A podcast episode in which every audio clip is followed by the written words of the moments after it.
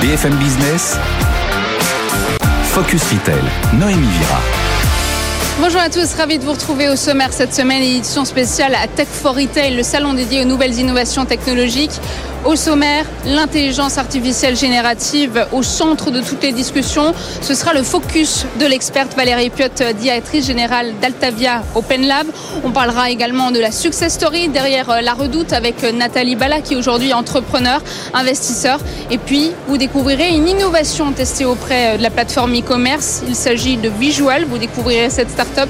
Et puis, on parlera aussi des nouveaux modes de retail pour transformer les parcours clients et puis pour répondre aux nouvelles attentes des consommateurs avec Nathan Labat qui est cofondateur et CEO de La Fourche. Focus Retail, la distribution de demain s'invente aujourd'hui. Nathalie Bala, bonjour. Bonjour. Vous venez de donner une conférence euh, intitulée La Success Story euh, derrière la redoute. Vous êtes aujourd'hui entrepreneur, investisseur. En 2013, Kering vous a cédé la redoute pour un euro symbolique à vous-même et Eric Courteil. L'entreprise était alors au bord de la faillite. Elle a fait un milliard de volume euh, d'affaires en 2021. Vous en avez été la présidente et directrice générale entre 2009 et 2022. Et vous avez décidé de quitter la redoute en mars 2022 lors de la prise de contrôle total de, des galeries Lafayette. Alors c'est vrai qu'on peut difficilement imaginer un tel retournement de situation euh, de la faillite au milliard de volume d'affaires en 2021. Et pour le redressement, vous êtes recentré sur le produit, mais la tech est aussi venue à votre secours. Comment et dans quel domaine? Oui, on a euh, fait un gros travail sur le produit parce que la force de la redoute, c'est les marques propres hein, euh, et la capacité à concevoir des collections en maison décoration et prêt à porter. Mais il y avait bien sûr un enjeu voilà, de de, s'adresser à nos clients qui avaient fait évoluer leurs usages. Euh, donc euh, d'être sur le digital alors qu'avant on était sur le papier et donc de monter en puissance euh, notamment sur la partie mobile et la partie application. Et sur les innovations technologiques, je dirais que la plus grande innovation technologique qu'on a peut-être mis en place pendant la transformation, c'est bien sûr la digitalisation, mais c'est aussi un entrepôt logistique complètement automatisé en temps réel qui nous a permis de servir nos clients en 24 heures, voire en moins de 24 heures. souvent, on parle en fait, je dirais, de, des services apportés aux clients, mais relations clients, euh, sites web, etc. Derrière, il y a toute la supply euh, où l'intelligence artificielle et l'automatisation jouent un rôle extrêmement important. Et on a investi aussi beaucoup d'argent sur ce secteur-là. Alors lors de la reprise de la Redoute par les Galeries Lafayette, pour vous le capital humain euh, est clé et l'intelligence collective gagne. En 2013, le pilier humain devait être très fragile car la reprise s'accompagnait d'un plan social. comment avez-vous pu convaincre les 1500 salariés de vous suivre? Euh, alors, les 1500 salariés étaient, euh, ça c'est la force de la redoute, euh, c'est ces collaborateurs qui savent et qui, font en fait. et on a présenté le projet, on a, comme vous l'avez précisé, ouvert le capital de l'entreprise à l'ensemble des collaborateurs, que ce soit les managers ou que ce soit les, salariés. Et je pense que on a dit ce qu'on allait faire et on a fait ce qu'on avait dit. Et je pense que ça, c'est ce qui a de plus important. Et parfois on se trompe et parfois il faut savoir revenir en arrière. Et l'essentiel c'est la transparence, c'est le fait de euh, euh, dire les choses, de donner du sens aux choses. Et je pense qu'aujourd'hui, euh, encore plus que peut-être avant, les collaborateurs ont besoin de sens, de transparence pour pouvoir s'impliquer et comprendre pourquoi au quotidien finalement ils font ces efforts et ils se battent pour leur entreprise. Mais on était transcendé par quelque chose qui nous dépassait, il fallait sauver la redoute. Ouais. Et l'intelligence collective était bien avant l'intelligence tech. En 2018, vous avez cofondé le collectif féminin Sista pour Sister afin de promouvoir l'entrepreneuriat féminin et cela dans le domaine numérique afin de, faciliter aussi l'accès au financement. Vous-même voulez avoir un impact pour les gens en général dans le domaine de l'éducatif mais aussi de la santé grâce à la technologie. Vous avez par exemple investi dans la startup Résilience. Comment choisissez-vous ces startups alors, euh, Résilience euh, a une ambition d'abord portée par deux entrepreneurs euh, formidaux, qui sont Céline Nazorte et Jonathan Benabou. pour moi, c'est très important, les fondateurs, la confiance que j'ai dans les fondateurs, leur capacité de rebondir, d'être curieux, de se challenger. ensuite, ils ont une mission incroyable, c'est mieux soigner les patients, qui est quand même le sujet essentiel. Je dirais la santé, notre santé, c'est quand même la chose, je dirais, la plus précieuse. Euh, avec une, ambition très très forte. Et d'ailleurs, ils ont réussi à faire à faire bouger les choses, puisqu'aujourd'hui, la télésurveillance va être remboursée alors qu'elle ne l'était pas avant sur les sujets les patients du cancer. donc je suis très satisfaite de cet investissement et je suis convaincue qu'ils vont faire de, de très grandes choses. Vous investissez plutôt dans les startups dirigées par des femmes, des hommes ou co-dirigées? Alors j'essaye d'être exemplaire, c'est-à-dire je ne peux pas demander à ce qu'il y ait plus d'entreprises qui soient fondées ou cofondées par des femmes qui soient financées et pas moi-même en fait me tenir à cette règle-là. Donc ma règle, c'est que j'investis un minimum dans 60% euh, de startups fondées ou cofondées par euh, des femmes. J'ai d'ailleurs investi aussi dans le Sista Fund qui finance que euh, des startups fondées ou cofondées par des femmes. Donc j'essaie d'être exemplaire à ce niveau-là aussi. Je pense qu'on ne peut pas prôner quelque chose et ne pas le faire. c'est pas, pas cohérent. Qu'est-ce qui peut encore freiner aujourd'hui les femmes dans l'entrepreneuriat Le manque de rôle modèle, de financement alors, euh, c'est certain euh, le manque de financement. Euh, les femmes ont beaucoup moins de financement que les startups portées par des, par des hommes. Et ça, c'est parce que fait, euh, ben, dans euh, les instances qui apportent les financements, il y a quand même euh, énormément d'hommes aujourd'hui, majoritairement des hommes, et on a tendance à soutenir en fait les gens qui nous ressemblent. Donc en fait, les hommes soutiennent plus facilement des hommes, c'est la nature des choses. Donc il faut féminiser les instants, les banques, les fonds, etc. mais il y a aussi un sujet de réseau. Euh, les femmes ont moins l'habitude en fait euh, de fonctionner en réseau, euh, de, construire des réseaux et je pense que le réseau est extrêmement important pour construire son écosystème. Et après, il y a la confiance en soi qu'on n'apprend pas, euh, qu'on nous donne pas tout de suite euh, à l'école et qu'on n'apprend pas et qu'il faut apprendre. Et ça, c'est les rôles modèles qui permettent finalement de gagner cette confiance. Alors, il y a énormément euh, d'innovations qui font appel à l'intelligence artificielle sur ce salon, la tech qui devient essentielle aujourd'hui. Et cela, au-delà du produit, les commerçants veulent apporter un service, une expérience personnalisée. que pensez-vous de l'utilisation de l'intelligence artificielle dans les commerces? Quelle en est la plus-value selon vous? Alors moi je pense que l'intelligence artificielle, euh, en particulier générative, euh, va révolutionner euh, le commerce, mais bien sûr tous les pans de notre vie.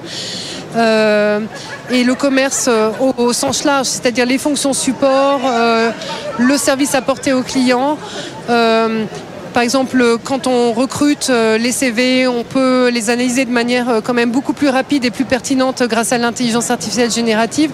Et c'est clé, en fait, quand on a un bon candidat, d'être réactif, d'être rapide, mais aussi, euh, je dirais, pour répondre aux questions que les clients posent de manière beaucoup plus immédiate. L'intelligence artificielle et les chatbots sont des alliés incroyables. Mais c'est deux exemples parmi des milliers de possibilités. Quels sont selon vous les enjeux des retailers justement face à cette euh, IA générative qui déferle euh, depuis un an? Alors je pense qu'il faut être bien sûr en veille, il faut regarder toutes les solutions, il faut tester les solutions. Bon, comme toujours, on peut pas tout tester, donc il faut prioriser par rapport en fait à son positionnement, à ses particularités, à, ce qu'on veut cultiver comme différence. Mais euh, il faut embrasser cette transformation, il faut tester, tester. Euh, bon, il y a des choses qui marcheront, il y a des choses qui ne marcheront pas, c'est pas grave. Euh, il faut y aller, il faut, il faut avancer et foncer.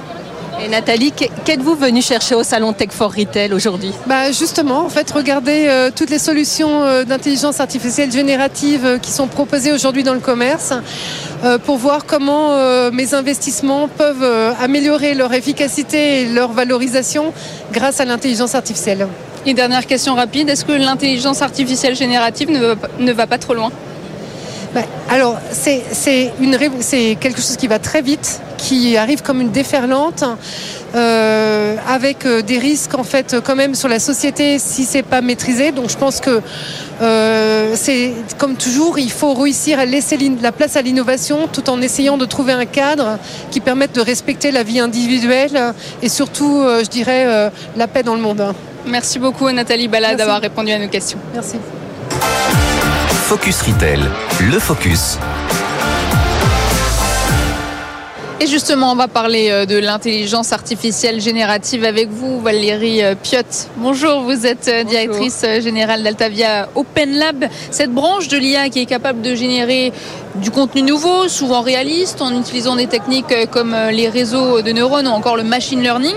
Elle offre plein d'avantages, elle permet d'améliorer l'expérience client et aussi d'augmenter le taux de conversion.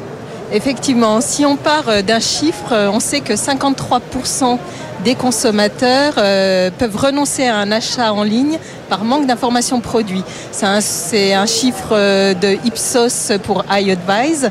Euh, et l'intelligence artificielle euh, va pouvoir apporter une solution à ce problème, notamment grâce à sa capacité à traiter énormément de data, quelles que soient les sources de data, des data produits, des data conso, des data comportementales, mais également des data d'historisation des prochaine conversation euh, et donc euh, va permettre euh, d'accompagner les clients dans l'ensemble de leur parcours d'achat 24 heures sur 24, 7 jours sur 7, comprendre leurs questions de manière fine et répondre de manière très pertinente à leurs problématiques.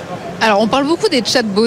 Est-ce que les retailers, euh, peut-être présents ici sur ce salon euh, Tech for Retail, ils ont lancé euh, des chatbots augmentés par l'IA Effectivement, le chatbot conversationnel est une opportunité aujourd'hui grâce à l'IA générative, puisqu'il permet d'apporter une réponse beaucoup plus pertinente que les anciens chatbots, qui étaient basés sur des règles, des arbres décisionnels et une compréhension sémantique assez approximative. Donc, parfois, ils ne comprenaient pas la question des consommateurs. Aujourd'hui, euh, grâce à l'IA générative, le chatbot devient performant. Et euh, aujourd'hui, ce matin même à Tech for Retail, Thierry Cotillard a annoncé en avant-première le lancement de Pent, un chatbot pour Bricorama, pour aider les consommateurs à bien choisir euh, leur peinture, la quantité de produits et les accompagner dans leurs travaux d'aménagement. C'est une véritable révolution pour permettre aux enseignes d'accompagner leurs clients ben, 24 heures sur 24, 7 jours sur 7, à moindre coût, parce que évidemment l'investissement dans la solution coûte moins cher que euh, d'engager de la force de vente euh, supplétive. Euh, d'autres enseignes comme Cdiscount, Pure Player, a utilisé un chatbot boosté à l'IA depuis six mois avec des résultats extrêmement positifs. les résultats sont publics, donc je peux les citer. 40% des conversations euh, sur ces discounts sont aujourd'hui traités par un chatbot euh, avec un taux de conversion de 24%. Donc euh, taux de conversion quasi similaire au taux de conversion que pourrait espérer un agent humain. Le plus important, un taux de satisfaction client de 70%, c'est-à-dire trois ou quatre fois le taux de satisfaction que les chatbots traditionnels à l'ancienne pouvaient escompter. Donc une véritable révolution pour améliorer l'expérience d'achat en ligne et augmenter la conversion. Donc on voit que les consommateurs finalement ils sont convaincus par ces euh, nouveaux chatbots. Est-ce qu'on peut parier sur la progression de ce commerce euh, conversationnel? Alors euh, effectivement, les consommateurs ont retrouvé confiance grâce à la pertinence des réponses de ces chatbots. 72% d'entre eux attendent de l'IA générative plus d'informations détaillées sur les produits quand ils font leurs courses en ligne.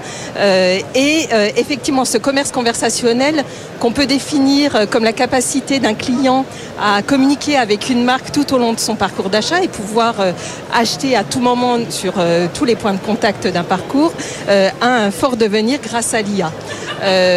en effet, l'homme prend le relais de la machine et vice-versa, ce qui permet d'avoir une expérience d'achat continu.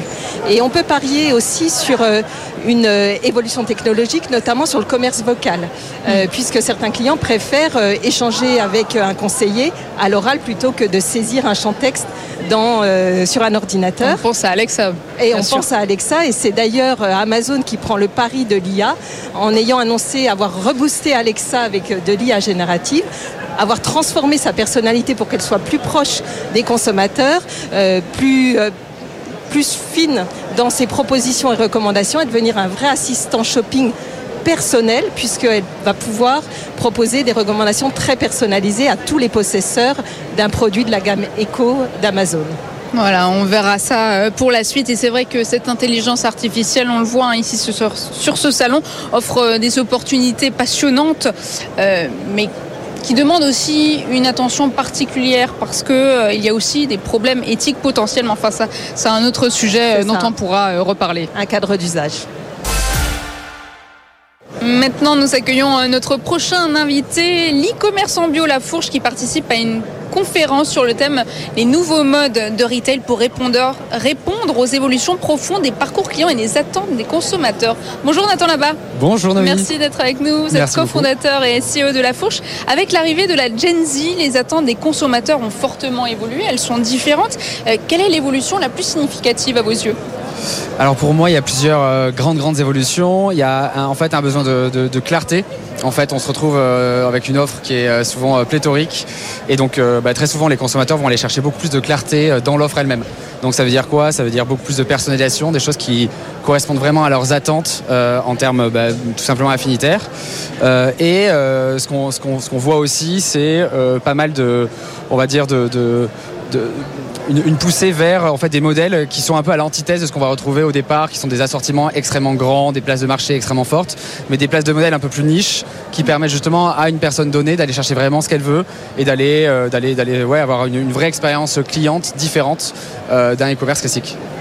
Que recherche justement euh, la Gen Z? Est-ce qu'elle recherche plus de responsabilité, plus de personnalisation, une expérience plus mémorable à travers l'intelligence artificielle? Alors sur, la, sur la partie euh, Gen Z, pour moi, il y a vraiment une question un peu d'expérientiel, donc d'avoir une approche qui n'est pas seulement euh, justement euh, un acte d'achat. Et donc là, je vais reprendre effectivement l'expérience La Fourche. Mm. Nous, on est une plateforme effectivement en ligne avec un modèle très différent. On a, on a une, adhésion, c'est ce qui permet vraiment d'échanger du pouvoir d'achat contre la fidélité. Et en fait, on est entre la Gen Z, mais aussi en fait des familles plutôt entre 30 et 40 ans. Et en fait, ces personnes-là, elles viennent vraiment chercher justement, ben, au-delà de l'acte d'achat, ben, une, une expérience en fait euh, qui va euh, qui va leur permettre bah, de, mieux consommer mm. et euh, donc de, se projeter en fait quasi émotionnellement en fait vers un acte d'achat plus responsable. C'est ça une consommation différente qui respecte mm. aussi mieux la planète. Exactement. Bah, en fait nous c'est vraiment l'idée c'était vraiment de de permettre de démocratiser la consommation responsable et de permettre à chaque Français d'avoir un, un, panier de courses qui reflète à peu près ce que vous avez trouvé chez nos concurrents de GMS, mais avec seulement des marques extrêmement engagées, euh, du Made in France, de l'origine France, etc. etc. Et en fait, euh, notre modèle, c'est un modèle qui est assez fort en termes de, changement en fait, de paradigme. Euh, l'adhésion, donc un peu comme un Amazon Prime, vous payez en fait une adhésion pour entrer et consommer chez nous. C'est on est une sorte de club de membres. 60 euros, c'est ça? Exactement. Par an? Et par an, ça fait à peu près 5 euros par mois. Mhm. Et en fait, cette adhésion, bah, en fait, elle nous permet nous de réduire vraiment nos prix fortement et de leur proposer vraiment bah, à la fois des produits extrêmement engagés et un pricing qui correspond en fait à leurs contraintes, notamment euh, en ces temps d'inflation assez forte. Donc ce modèle économique qui repose sur euh, l'adhésion, ça vous garantit une base financière, mais ça n'explique pas tout le succès de la fourche? Non, alors bah, on a beaucoup, beaucoup. Euh, l'adhésion explique beaucoup de choses. Ça nous, ça garantit une base financière, ça nous permet de baisser énormément nos coûts de publicité. En fait, on a aussi une des, un des grands trends de, de l'e-commerce, c'est qu'il y a une dépendance accrue de plus en plus forte sur les plateformes, on va dire euh, les GAFA, donc euh, du Google ou du Meta. Et en fait, les dépenses d'acquisition, les canaux, les, les CAC d'acquisition augmentent énormément. Et en fait, cette adhésion, elle nous permet justement de contrer cette augmentation-là. Parce qu'en fait, en adhérant, oui, on a un coût d'acquisition pour, un membre, mais si on le lisse sur l'ensemble des commandes, en fait, on a une, acquisition et un coût qui est beaucoup plus bas que ce que vous allez trouver dans l'e-commerce classique. Et donc ça, c'est vraiment en fait cette fidélité-là, elle nous permet justement, grâce à ces économies sur le marketing, de baisser nos prix et de leur permettre de mieux consommer. Alors c'est assez incroyable parce que malgré l'inflation, votre magasin bio en ligne atteint une croissance record depuis le début de l'année. Euh, les autres acteurs du bio du euh, marché ont du mal et vous, vous atteignez une croissance de 70%. Vous avez même vu euh, vos ventes bondir de 40% l'an dernier après le rachat du concurrent Hors Market. Et pourtant, vous faites quasiment pas de marketing. Alors on fait, on fait du marketing, mais du, marketing très affinitaire. Typiquement, ben, le l'influence euh, ou euh, même le parrainage, c'est une partie très très très importante de notre mix euh, média et de notre mix marketing. Et effectivement, en fait, on est à rebours, mais tout simplement parce que chaque Français veut mieux consommer. Chaque Français, je pense, a l'envie d'aller consommer plus local, d'aller consommer des produits bio, des produits qui sont meilleurs pour la planète, pour leur santé et pour les producteurs. Euh, mais malheureusement, ils, ont un budget euh, serré et d'autant plus serré depuis deux ans. Et en fait, nous, on répond vraiment à cette euh, préoccupation qui est de dire, OK, comment je fais pour baisser ma charge mentale liée à mon budget de course, mais aussi ma charge mentale liée en fait à mieux consommer pour ma famille et mes enfants. Et c'est vraiment, on est sur ces deux, sur, on, a la concordance de ces deux, de idées-là qui font que, ben, en fait, on est vraiment à rebours du marché bio et, de manière générale même à rebours du marché retail où on sent une vraie décroissance, notamment sur la partie alimentaire. Quels sont vos profils clients? Qui sont les clients? La Fourche? Alors on a deux types de, clients euh, qui sont assez euh, différents.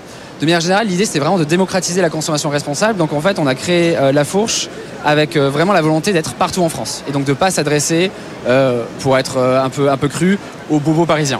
Et en fait, ce, dont on se rend compte après 5 ans, c'est qu'on a deux grandes, cibles. Première cible, c'est des, personnes, des couples plutôt sans enfants, classe moyenne supérieure dans les villes qui vont aller chercher du prix parce qu'en fait on est vraiment 25% moins cher que les magasins bio et moins cher souvent que les magasins de proximité non bio dans les grandes villes. Donc ça c'est une première partie. Et ensuite, qui peut être à peu près 30-40% de nos adhérents. Et ensuite, il y a 40 à 50% de nos adhérents qui vivent dans les campagnes. Pourquoi? Parce que et donc là c'est vraiment classe moyenne, une famille avec un ou deux enfants, donc un, foyer de 3 ou 4 minimum, euh, où il y a à la fois une relation euh, au prix qui est forte, parce que bah, en fait euh, on a des revenus qui sont plus bas, mais il y a aussi une relation à l'accessibilité. En fait, on a souvent son premier magasin bio à 15 km, son premier magasin ou intermarché, hypermarché tout court à 7 ou 8 km, et en fait la fourche leur permet d'accéder à des produits engagés directement chez eux. D'accord. Donc une des stratégies gagnantes, j'ai bien compris, c'est le positionnement de prix ainsi que l'adhésion et l'engagement fort des clients.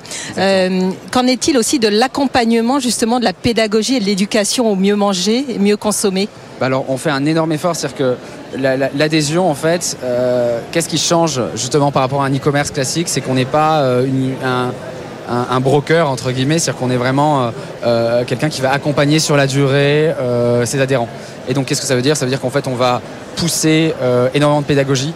Euh, que ce soit sur les réseaux sociaux, on a 250 000 euh, followers sur Instagram par exemple, et donc on pousse énormément de pédagogie sur, les réseaux sociaux.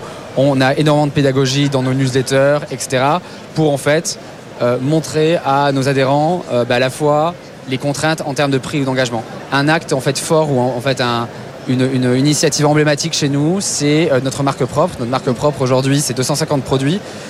chaque catégorie a été co-créé avec les adhérents à travers un questionnaire. Et en fait, ce questionnaire-là, il y a à la fois une dimension au prix. Donc, on va, vous allez pouvoir voir, tiens, si, si ma sauce tomate vient de Chine, d'Italie ou de France, il y a un prix qui est différent. Et on, essaie de leur montrer, en fait, la, bah, justement, l'impact sur le prix, mais aussi l'impact environnemental. Et on, arrive à calculer l'impact carbone sur chacune des catégories.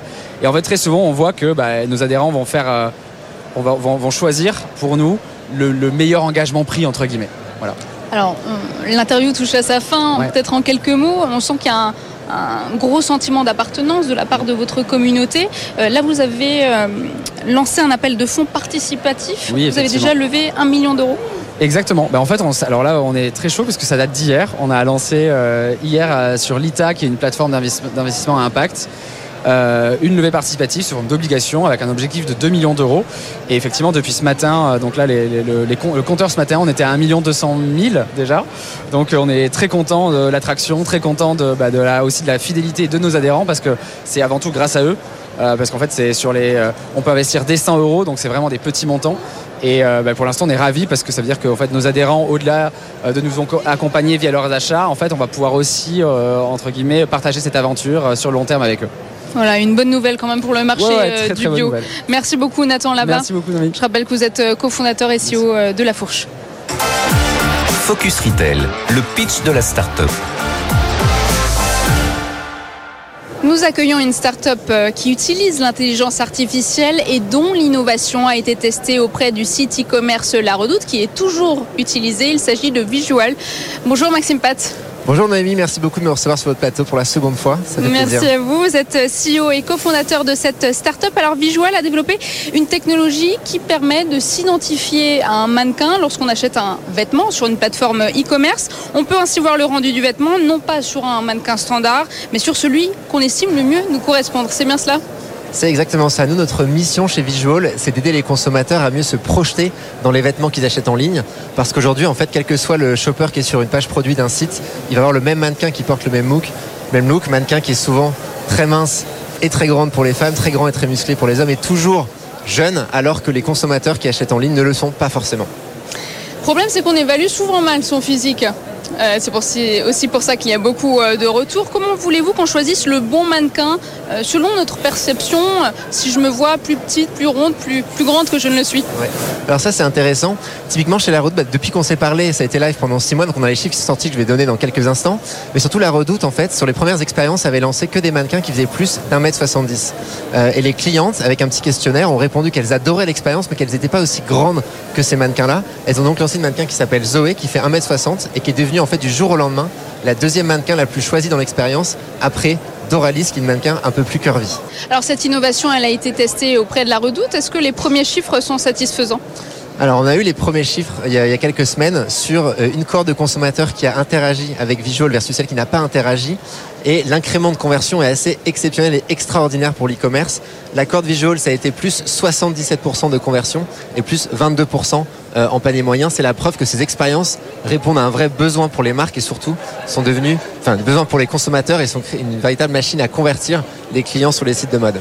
Où est-ce que votre technologie est encore utilisée en live actuellement? Sur la Redoute, sur aussi le site euh, Gémeaux. Euh, et, chez Vigio, on a pas mal accéléré ces six derniers mois, donc on a des très beaux lancements à venir euh, avec une marque premium en France. On a deux marques enfants qui vont venir sur début de l'année et surtout des marques américaines. C'était pas encore signé quand on s'est vu la dernière fois, maintenant c'est signé et ça va être déployé. Donc c'est des, marques qui sont, des marques qui sont le top 20 retailers mondiaux et qui vont être déployés début 2024 vous nous avez donné des indices. Alors euh, c'est vrai qu'à la NRF en début euh, d'année dernière, on a pu voir des startups avec des technologies euh, très avancées dans ce domaine. Avec un simple smartphone, on pouvait créer un jumeau numérique avec une morphologie corporelle exacte. Pourquoi ce choix lors du lancement en 2020 de ne pas utiliser de technique 3D et de morphologie corporelle exacte? Alors on va y arriver, mais nous on est extrêmement pragmatique chez Visual. Aujourd'hui, un site e-commerce, ce sont des images en 2D, des mannequins qui portent des vêtements et elles sont statiques. C'est les mêmes pour tout le monde. Nous ce qu'on fait, c'est qu'on va rendre déjà ce contenu dynamique en permettant aux consommateurs de choisir un mannequin auquel ils s'identifient, puis d'aller créer n'importe quel look. Ensuite, et c'est prévu pour l'année prochaine, les consommateurs pourront aller se prendre en photo ou se faire prendre en photo et faire les sièges virtuels directement sur eux. Et lorsque la 3D sera beaucoup moins chère à produire pour les marques, eh ben on pourra à terme aller remplacer ces assets 2D par de la 3D. Et là, on parle d'un horizon à 3-4 ans. Et nous, on aura à ce moment-là eh ben, beaucoup de clients, beaucoup de data. Euh, et, on aura fait comprendre aux consommateurs qu'avoir un contenu statique, ben, c'est pas une fin en soi et qu'ils pourront redevenir maîtres un petit peu de leur expérience et surtout la rendre beaucoup plus personnelle et, euh, et à leur image. Qu'est-ce que l'IA apporte à votre solution? Alors nous, on doit aujourd'hui créer des millions, dizaines de millions, centaines de millions d'images en fait qui correspondent à toutes les combinaisons de looks euh, que les que les peuvent créer. Et pour ça, on a créé un moteur de génération d'images qui est en fait une suite algorithmique et qui permet aujourd'hui de créer des images en haute qualité sans défaut. C'est hyper important et surtout qu'un fitting extrêmement précis. Et en quoi votre solution est différente des autres solutions de tests virtuels alors, première différence, c'est qu'on ne vend pas des images, on vend des expériences pour les marques. Ça va vraiment contribuer à avoir des chiffres de conversion assez spectaculaires. Et pour les consommateurs, on a construit un moteur de génération d'images qui offre un fitting extrêmement précis. Et ça, c'est important pour que l'image que le consommateur voit corresponde à ce qu'il va recevoir chez lui. Et pour ça, et ça c'est une nouveauté aussi depuis qu'on s'est parlé la dernière fois, on prend en compte les mesures précises de chaque vêtement dans toutes les tailles. Ce qui fait qu'à chaque fois qu'en fait on va faire un essai virtuel sur un mannequin, on va se poser la question quelle est la taille que ce mannequin doit porter et on va pouvoir reproportionner l'image du vêtement qu'on a reçu grâce aux images, de, enfin, aux mesures des vêtements que les marques nous ont confiées, ce qui permet d'avoir un fitting précis et donc vraiment d'aider le consommateur à se projeter dans le vêtement qu'il va, va recevoir. Vous avez parlé du lancement de l'essayage virtuel sur photo des consommateurs. Qu'est-ce que ça va changer au niveau de la satisfaction du client? Écoutez, aujourd'hui, euh, c'est impossible pour les marques en fait d'offrir une diversité qui est complètement exhaustive. Euh, donc, ce que les marques vont faire, c'est qu'elles vont proposer en fait peut-être 5, 10, 15, 20 mannequins avec une certaine diversité. Puis, si jamais le consommateur ne s'y retrouve pas, il pourra du coup envoyer sa photo. Donc, nous, on voit ça comme une expérience qui va être complémentaire. On sait aussi que tout le monde ne sera pas forcément à l'aise avec le fait d'envoyer sa photo euh, à, des marques, même si on va être extrêmement strict, euh, bien sûr, sur, le point de vue RGPD et, respect de, la vie privée. Et on a aussi décidé, nous, Visual, de commencer par des mannequins parce que c'est comme ça qu'un site e-commerce aujourd'hui, pour avoir des images aussi de haute qualité. Et en fait, le fait de choisir un mannequin, ça, ça répond aux besoins de 100% de l'audience. Euh, pas forcément besoin de se, prendre en photo, de sortir son smartphone. Et du coup, l'expérience photo des consommateurs, des consommateurs va venir en complément euh, de ce qu'on propose euh, aujourd'hui sur les mannequins.